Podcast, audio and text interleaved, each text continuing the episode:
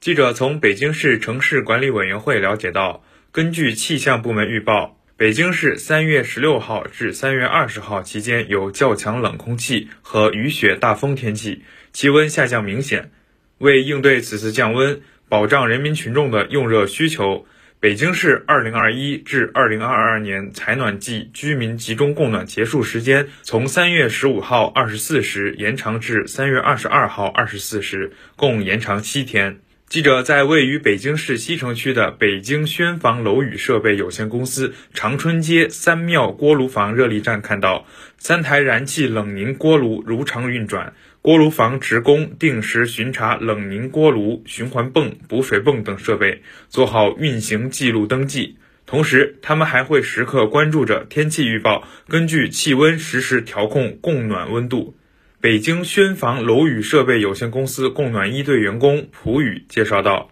我们呢，首先还是根据这个天气来那个调节温度，然后也是为了说让咱们这个老百姓有一个在这个疫情期间有一个好的一个居家的一个环境。呃，二呢，就是我们每天还是按平时的要求一样，就是每天在锅炉房巡视，呃，包括记录一些设备的参数。第三呢，就是说我们这个维修班。”会定期的到咱们住户家里去测温，然后以达到咱们这一个合格的标准。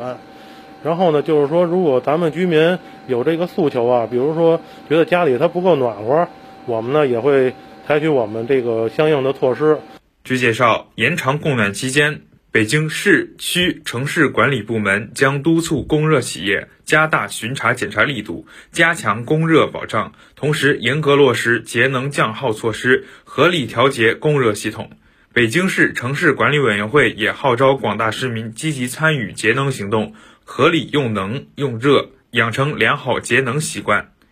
新华社记者田晨旭、夏子林北京报道。